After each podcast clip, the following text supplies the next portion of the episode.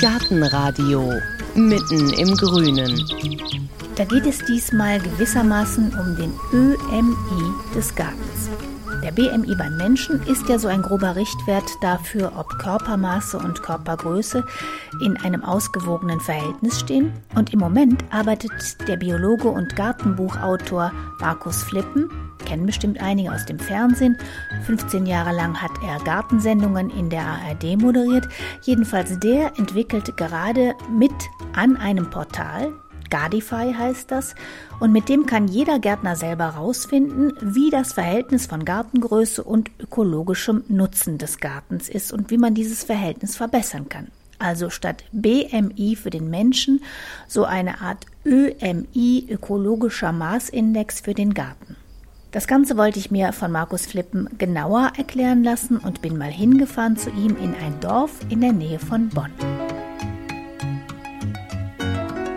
Es heißt ja immer, der Vorgarten ist die grüne Visitenkarte. Demnach hat Markus Flippen keine Visitenkarte. Das Haus steht direkt an der Straße. Vorgarten, Fehlanzeige. Vor dem Haus erfährt man also noch nichts über den Gärtner Markus Flippen. Aber wer durch das Haus nach hinten auf die Terrasse geht, dem offenbart sich eine Art kultiviertes Dickicht. Wir stehen jetzt hier auf eurer Terrasse und gucken durch so ein Loch in der Vegetation nach hinten in den Garten. Also das hier steht richtig viel rum. So ist es. Also unser Grundstück ist halt äh, sehr schmal. Ich glaube sieben Meter haben wir hier, wenn wir von rechts nach links gucken. Und ich schätze, das ist so 60 bis 70 Meter lang. Das ist so ein typischer Fall von diesen Erbgrundstücken, die auf dem Dorf so immer weiter zerteilt worden sind und dann werden die immer schmaler. Ja, und jetzt haben wir hier so einen Garten, der in Richtung, ich glaube, das ist Nordosten ausgerichtet ist und deswegen immer eine Schatten- und eine Sonnenseite. Also links siehst du immer Sonnenbeete bis weit hinten durch und dann rechts sind eigentlich Schattenbeete. Da fällt halt viel Schatten rein. Hier links siehst du wirklich die Klimagewinner also Gärtnern in Zeiten des Klimawandels, das ist so mein Testbeet hier links, äh, kann man hier gut sehen. Da ist eine Zistrose vor dem Feigenbaum, die ist auch schon sehr groß geworden, die ist jetzt durchgeblüht. Das ist ja mindestens ein zwei Meter hoher Busch. Ja, und die sind, wenn du die kaufst, vielleicht so kniehoch, Zistrosen. Und man hält sie eigentlich eher so als Kübelpflanze in ganz Deutschland. Aber hier bei uns äh, in der Köln-Bonner Bucht, na, da kann man die echt auspflanzen musste mal die Blätter anfassen. Die sind so klebrig und äh, riechen ganz aromatisch. Das ist so der Duft der Macchia. Ja, komm, gehen wir mal vorbei an dem Duft der Macchia. Ja. Ne? Ganz rau und klebrig bisschen, klebrig. als ob Blattläuse drauf gewesen als wären. Genau, als ob Blattläuse drauf gewesen wären. Da unten versteckt ist ein kleines Beet mit fleischfressenden Pflanzen, was so langsam aber ein bisschen verlandet. Ach ja, ne? hier, das sind die. Diese Schlauchpflanzen aus Sarazenien aus Kanada. Und fressen sie gut? Und die fressen gut, genau.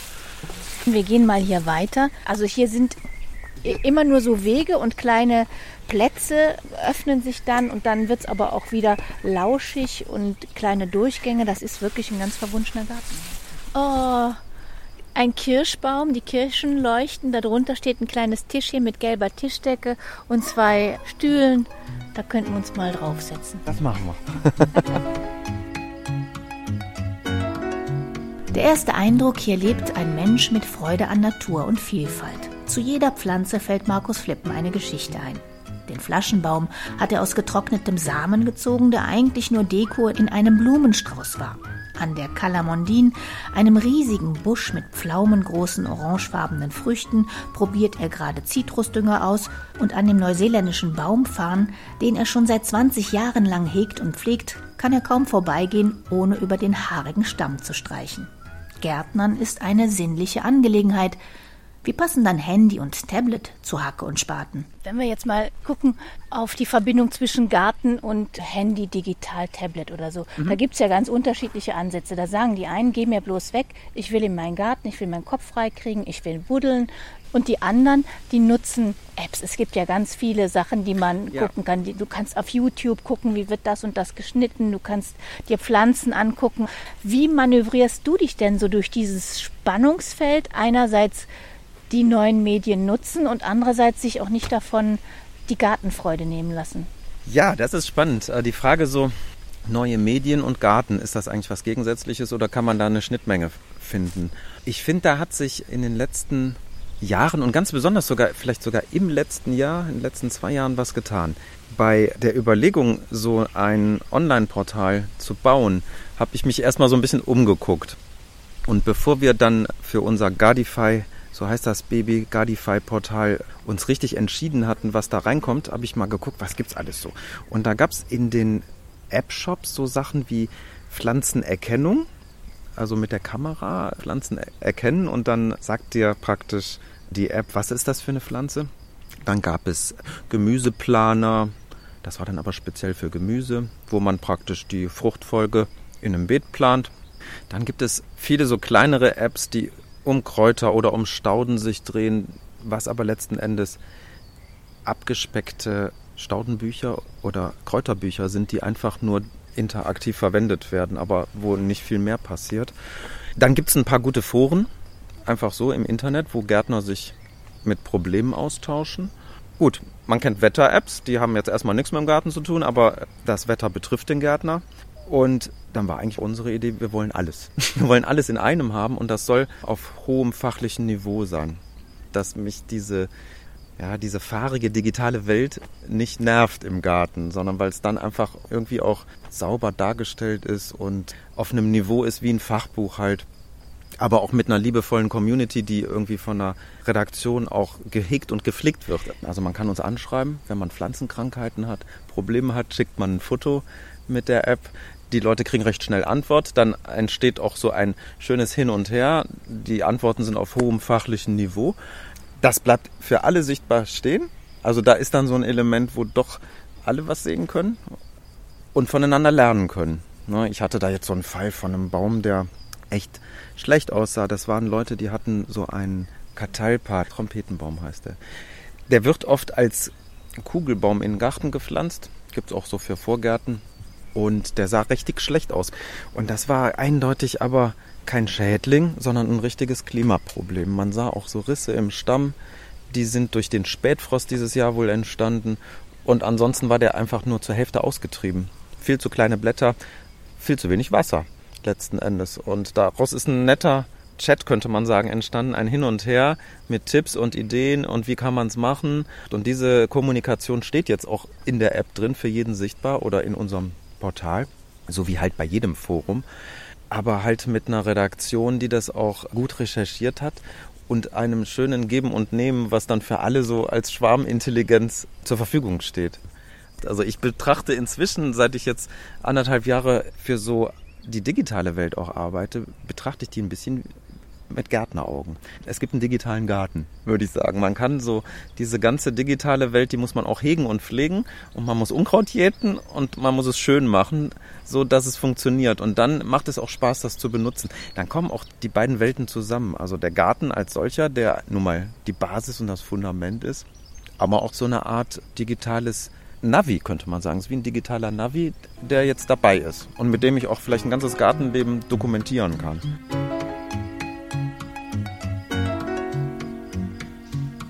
Der Witz ist ja auch, dass ich meinen eigenen Garten dann abbilde. Ja. Wie kriege ich den denn jetzt da rein? Wo hast du dein Handy liegen? Gucken wir mal. Ist deiner schon drin? Ja, der ist aber immer wieder rein und raus, weil ich natürlich in der Not bin, auch die ganzen Sackgassen und Bugs zu erkennen. Deswegen muss ich immer wieder was löschen. Wie viele Pflanzen musst du dann in deinem Garten, der ja hier voller toller Vielfalt ist, ich, eingeben? Ich, ich müsste ja jetzt in meinem Garten bestimmt um die 100 oder 150 eingeben. Ich bin jetzt hier in, habe ich einen neuen Account angelegt und da würde das dann so losgehen, dass man erstmal in die Pflanzensuche geht, Pflanzendatenbank, wo man ganz normal nach Namen suchen kann. Es gibt also schon um die 800 Pflanzen hier in unserer Datenbank, wo man dann ein ausführliches Datenblatt zu kriegt. Hier vorne steht so ein Zierapfel. Tippe jetzt Zierapfel ein. Hier siehst du jetzt von dem Zierapfel die komplette Datenseite mit ganz vielen Eigenschaften, alle botanischen und gärtnerischen Eigenschaften und Besonderheiten werden aufgeführt.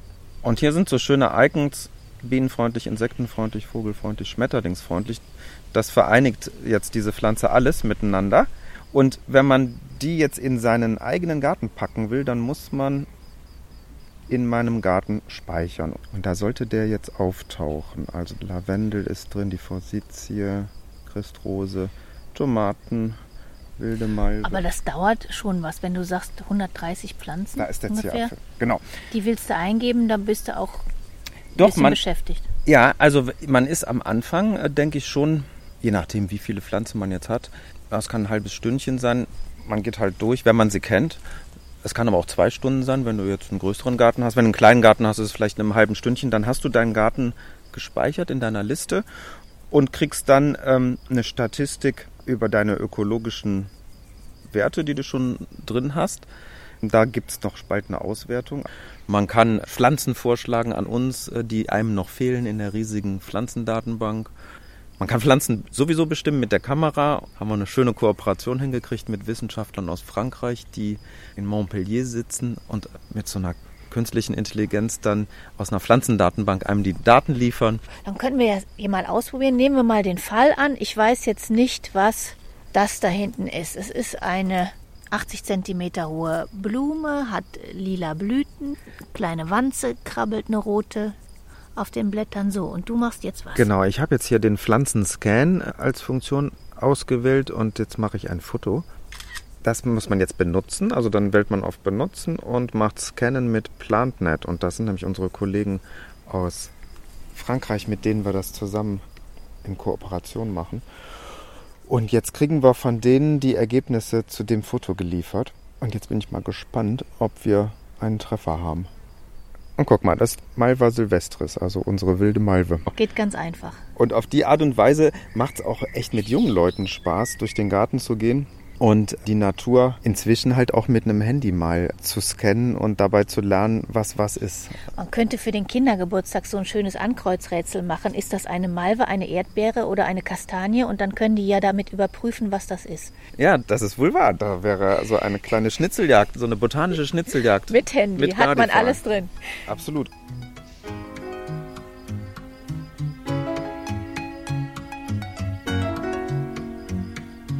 Also egal wie, ob man das Handy selbst in die Hand nimmt oder es den Kindern und Enkeln überlässt, ob man bekannte Pflanzen aus einer Liste auswählt oder unbekannte Pflanzen per Foto-App erkennen lässt, irgendwann sind dann alle Pflanzen drin, im eigenen digitalen Garten. Kriege ich dann so eine Art Body Mass Index für einen Garten, also so ein ich weiß jetzt nicht, wie ihr das nennt, OMI, Ökomaßindex oder NMI, Naturmaßindex, keine Ahnung. Also, dass man mal rauskriegt, was habe ich eigentlich für einen Garten und wie naturnah ist der. Ja, witzig, aber wir haben noch gar keine Abkürzung, muss ich sagen, für diese Idee. Ein Anhaltspunkt, wie ökologisch der Garten ist. Denn wir wissen alle inzwischen, die Not ist da, die Klimaerwärmung macht uns Probleme, das Artensterben macht uns Probleme, die Fläche geht einfach extrem zurück.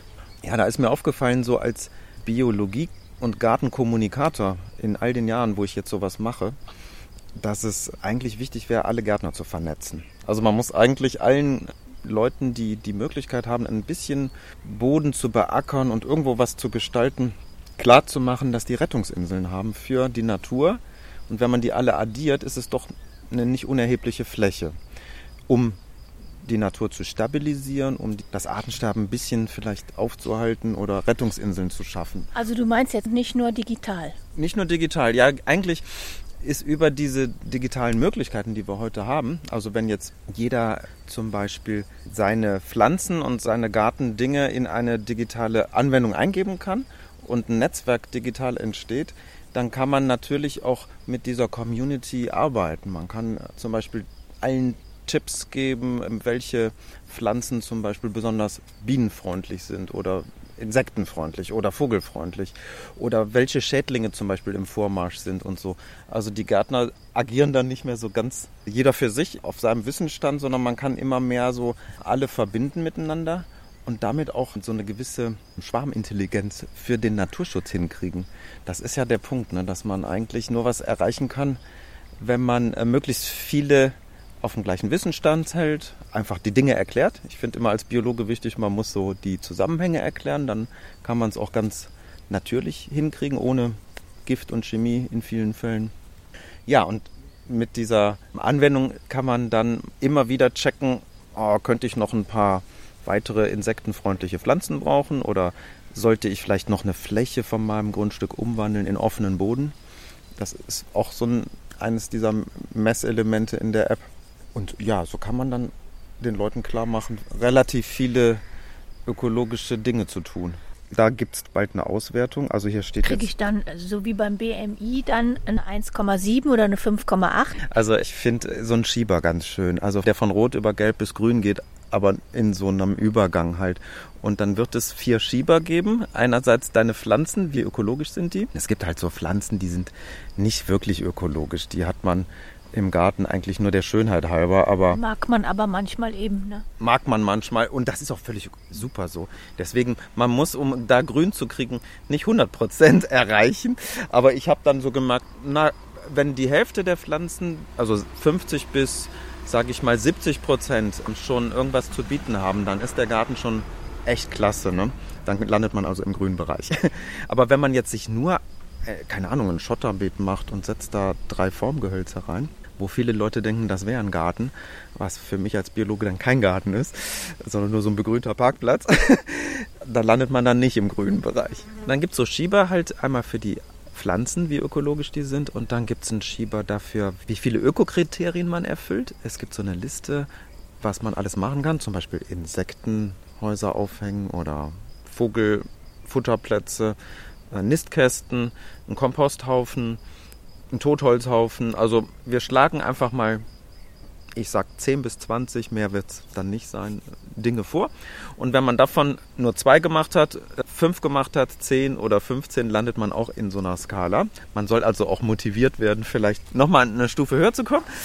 Und das gleiche wird die Blühdauer, die werden wir analysieren, weil du kannst die Blüten deines Gartens über die Datenblätter über das ganze Jahr verteilen. Man sieht also, wenn du alle Pflanzen eingegeben hast, ob in deinem Garten an der optimalen Blühkurve noch was zu machen ist. Vielleicht brauchst du noch was im Herbst oder noch was ganz früh. Die Jahre werden jetzt immer wärmer. Ich habe schon Bienen hier gesehen, die im Februar auf der Suche sind. Vielleicht müssen da noch ein paar Zwiebelpflanzen hin oder so. Also kann man an diesen äh, vier Werten, die dann, dann nachher sein werden, kannst du dann so ein bisschen dich orientieren, wie man es ökologischer noch machen kann. Jetzt äh, macht man sowas natürlich ja nur, wenn man eigentlich sowieso schon seinen Garten mag oder die Natur, weil sonst interessiert es mich ja gar nicht. Und es gibt ja so Studien, die sagen, die Liebe zum Garten, die lernen die Kinder, die Jugendlichen bis zum 15. Lebensjahr mehr oder weniger. Ist denn jetzt die digitale Welt auch vielleicht die Liebe zum Garten durchs Handy lernen? Die haben ja dauernd ein Handy in der Hand. Ich habe den Eindruck, ich habe schon vielen Leuten von verschiedenen Altersgruppen die Anwendung mal gezeigt. Und äh, die jungen Leute sehen die mit einem ganz anderen Blick als die alten Leute. Das ist ganz interessant. Wir haben da zum Beispiel auch einen To-Do-Kalender. Direkt neben deiner Pflanzenliste hast du das ganze Jahr als Kalender und der ist echt für junge Leute interessant, weil da landet für jede Pflanze, die du in deine Liste gepackt hast, landen die wichtigen Tätigkeiten im richtigen Zeitraum. Dass man beispielsweise im Frühling, wenn die Forsythien blühen, muss man ja die Rosen zurückschneiden. Das ist so eine alte Regel von meinem Opa. Und ähm, das weiß aber jetzt die App, weil die Leute haben den Opa nicht mehr zur Verfügung. Der ist jetzt digitalisiert worden. Das ganze Wissen meines Großvaters steckt auch in der App. Also steht da irgendwie am 1. April Rosen zurückschneiden. Beetrosen kniehoch, Strauchrosen halt je nach Staffelung, Kletterrosen, Leitäste erhalten und so. Das steht dann da alles drin, passend zu den Pflanzen, die du vorher angeklickt hast. Das ist ganz spannend, weil man kann sowohl im Gemüsebereich anfangen, bei den Kräutern, bei den Stauden, bei den Gehölzen, was auch immer einen interessiert. Die Pflanzen, die man sich aussucht, werden automatisch in der To-Do-Liste landen und man kriegt die wichtigen Dinge. Wir schlendern ein bisschen weiter durch den Garten und kommen an einer Ecke vorbei, wo ein paar große Steinbrocken inmitten von Glockenblumen wie zufällig unter einem Busch liegen. Die sehen toll aus. Das sind Lavasteine aus Gruft in der Eifel. Das fand ich echt irre. Wenn man die hier kauft, in einem Baumarkt im Bonner Raum, kostet eine Tonne irgendwie 500 Euro oder so. Und wenn man 50 Kilometer nach Rheinland-Pfalz fährt mit einem Anhänger, dann kostet die Tonne 50 Euro, weil man die selber halt dann holt bei dem Ursprungsproduzenten. Das war echt ein sensationeller Unterschied. Und die sind jetzt bewachsen mit Moos. Das ist Moos, genau. Und da kriegst du Punkte für, für dein ÖMI. Genau, wir haben drin Trockenmauer. Das ist auch einer der 10 oder 15, das erweitern wir gerade, Öko-Kriterien, die man in seinem Garten umsetzen kann. Wer eine Trockenmauer hat, wer Regenwasser sammelt, wer einen kleinen Teich hat oder eine Wasserfläche, wer ein Vogelhaus aufhängt, da erhöht sich der ökologische Wert des Gartens. Und das ist eigentlich auch der Sinn der Sache. Also eine positive Motivation geben, dass man, wenn man schon Fläche zur Verfügung hat, das Richtige damit macht. Ich finde auch immer gut, diese Reisighaufen, die man machen soll. Das entspricht total meinem Naturell. Einfach Ja, mal was ja, in die Ecke ja. schmeißen. Mm. Dann kann ich mir vorstellen, wie dein Garten aussieht. Wenn wir nochmal zu der Liebe zum Garten kommen. Bei dir haben wir gehört, die kam durch den Opa. Das stimmt. Also ich bin halt von Haus aus irgendwie in der Natur aufgewachsen. Mein Großvater hatte eine Gärtnerei. Der war ein kleiner Gemüse- und Zierpflanzengärtner am Niederrhein und meine Eltern sind beide in kreativen Berufen, so Zeichner gewesen, Designer. Und dann hatte ich so zwei Seiten in mir. Totale Natur um mich rum. Ich bin also als Kind wirklich zwischen Töpfen und Samenschachteln und Gewächshäusern aufgewachsen. Und meine Eltern hatten immer irgendwelche Kreativprojekte. So, und dann musste ich mich dann nach der Schule entscheiden, in welche Richtung geht's. Und da habe ich Biologie dann, Naturwissenschaften mich für entschieden. Und während dem Biostudium merkte ich aber so die kreative Seite von meinen Eltern, die schlummerte auch irgendwo. Und so bin ich dann irgendwann beim Journalismus gelandet, also bin dann Gartenjournalist geworden oder Fernsehgärtner nach dem Biostudium. Und ich frage auch deshalb, weil du hattest eigentlich so genau die Kurve, die andere auch haben, dann als Kind und Jugendlicher ganz begeistert. Und dann hast du zwar Biologie studiert, aber ein ganz anderes Feld, nämlich Unterwasser gegangen, Meeresbiologe und hast deine Doktorarbeit in Australien und Wales geschrieben über die Hormone der Strandkrabbe.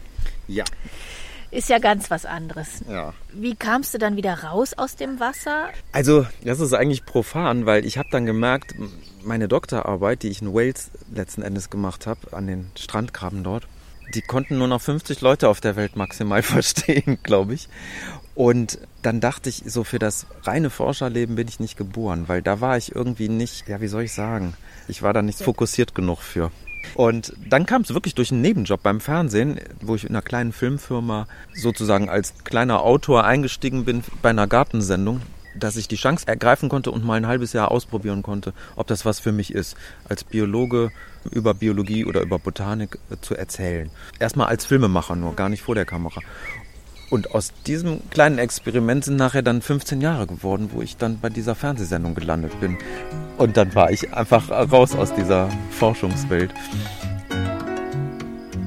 Da hast du ja wahrscheinlich unglaublich viele Gärten gesehen und auch Gartenliebhaber. Die schönste Liebeserklärung, die du jemals über einen Garten gehört hast? In England, gardening is cheaper than therapy and you have tomatoes.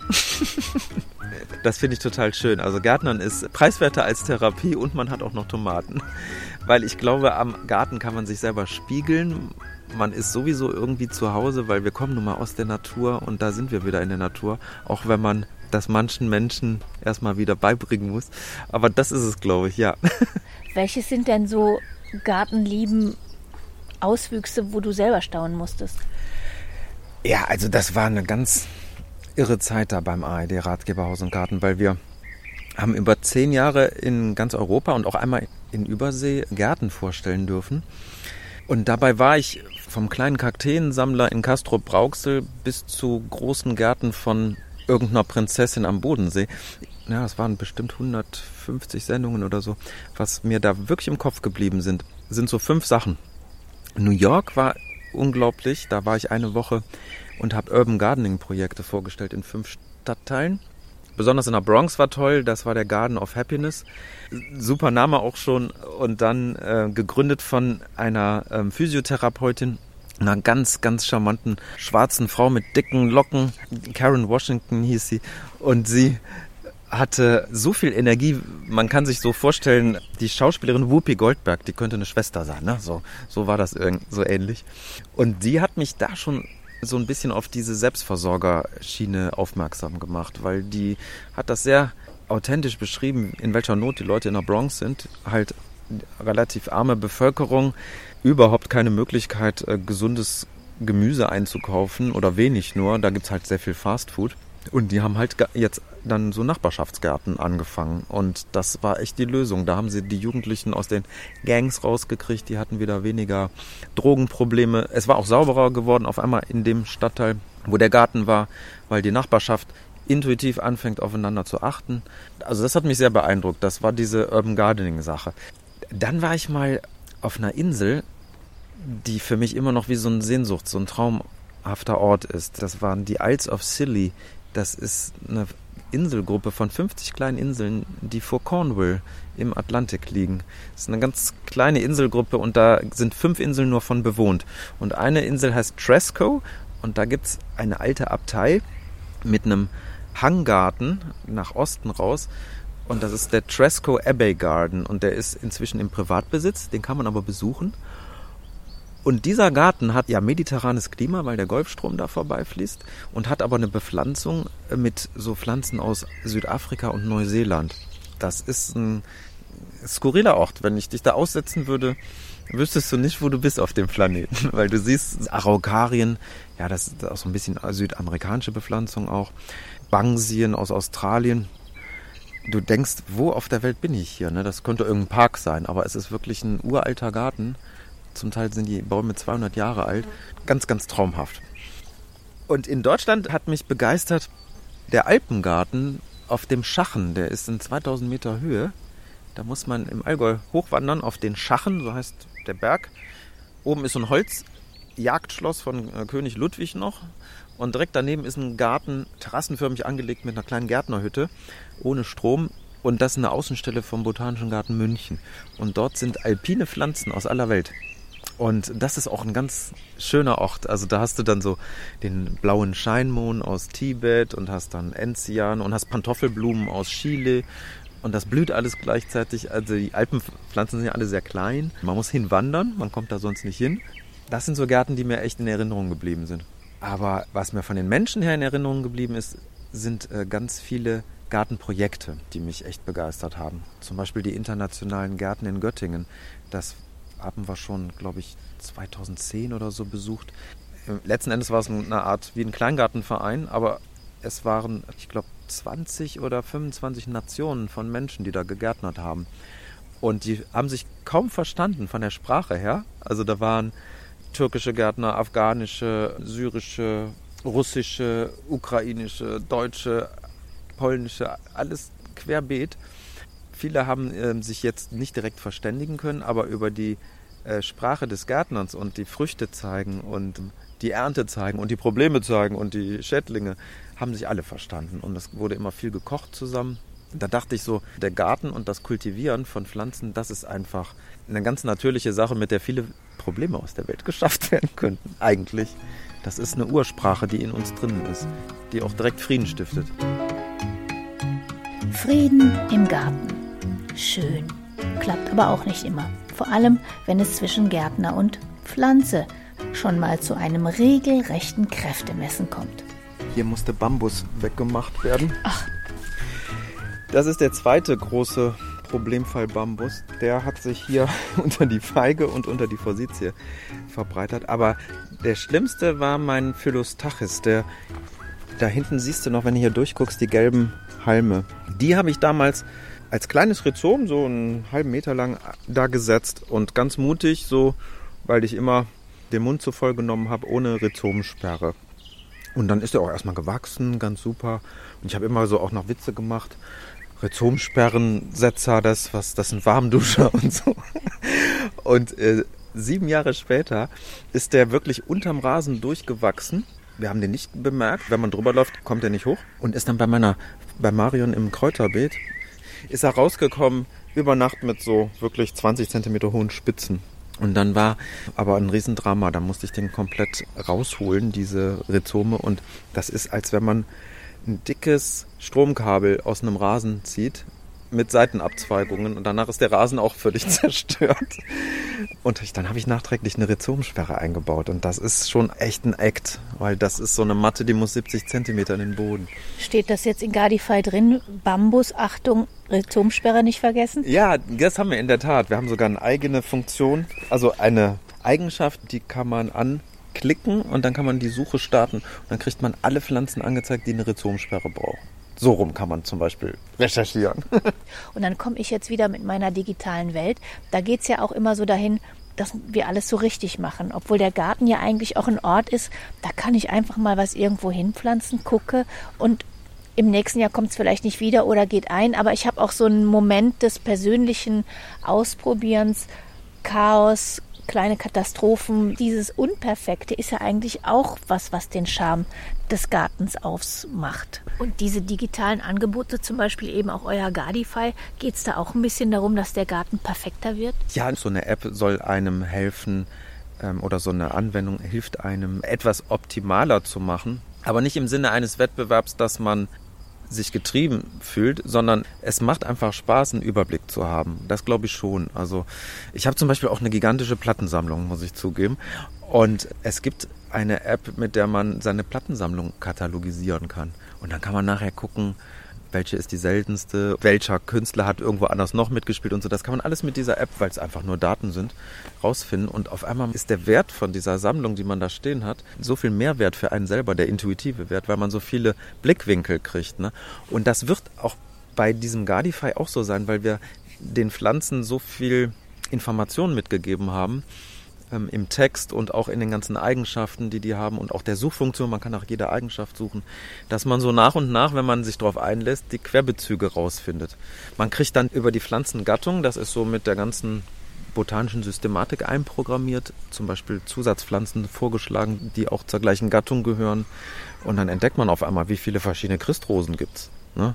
Oh, jetzt kann ich mir nicht nur Helleborus Niger, unsere heimische Christrose. Ich nehme auch noch die Orientalis und dann gibt es noch die korsische Christrose, die ganz groß wird und so sägeartige Blätter hat. Oder dieser stinkende Nieswurz, da, ich weiß jetzt nicht mehr, wie er heißt, Helleborus sowieso, müsste ich jetzt nachgucken in Gardify. Also insofern, es hat was mit Verbessern und Optimieren zu tun. Natürlich auch zur richtigen Zeit das Richtige machen. Das ist auch wichtig. Das ist halt dieser Kalender, der einen an alles erinnert dieser To-Do-Kalender. Ich finde es so schade, dass du jetzt nicht alle deine Pflanzen in deinem Gardify hast, weil sonst hätte mich mal interessiert, was du für ein, ich sag jetzt doch mal einfach BMI hast, ein Garten-BMI. Ja, das ist jetzt auf jeden Fall die nächste Aufgabe, den äh, ganzen Garten hier in Gardify reinzubringen da ich die ganzen Pflanzenporträts geschrieben habe und du mich nach dem, dem BMI, nach dem ÖMI, der ökologische Maßindex, fragst, ich bin mir relativ sicher, dass ich da so an den äh, zumindest unteren bis mittleren grünen Bereich bei den Pflanzen gelange, weil ich immer schon selber als Biologe gesagt habe, ich will keine komplett gefüllte Rose haben, was soll ich damit?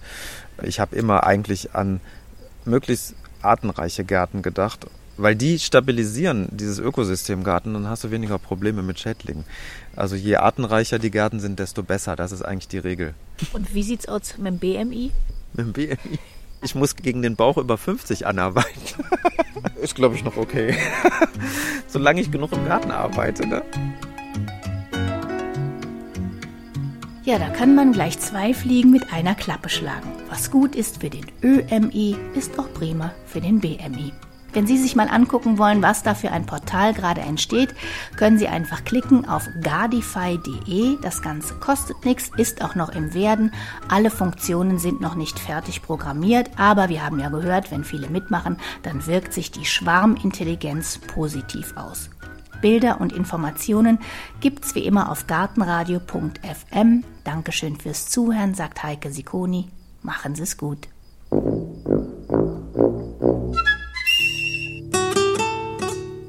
Gartenradio Gezwitscher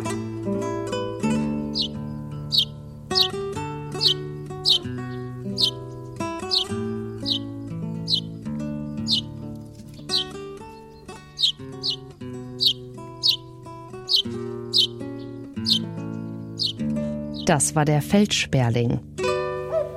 Gartenradio Ausblick. In der nächsten Folge hören Sie. Ich finde, in den letzten Jahren ist der Ruf der Klimatis, gerade der Großblütigen, schlechter geworden, als die Tatsache wirklich ist. Weil was man tatsächlich machen muss, man muss den Boden sehr, sehr gut vorbereiten. Aber hat man das einmal getan und schneidet die Klimatis auch richtig, weil das ist auch ein bisschen kompliziert, dass man weiß, welche Klimatis habe ich da und wie muss ich die beschneiden, dann hat man eigentlich über Jahre hinweg eine wunderbare, genügsame Kletterpflanze jetzt gerade im Sommer eine wunderbare Blütenpracht im Garten.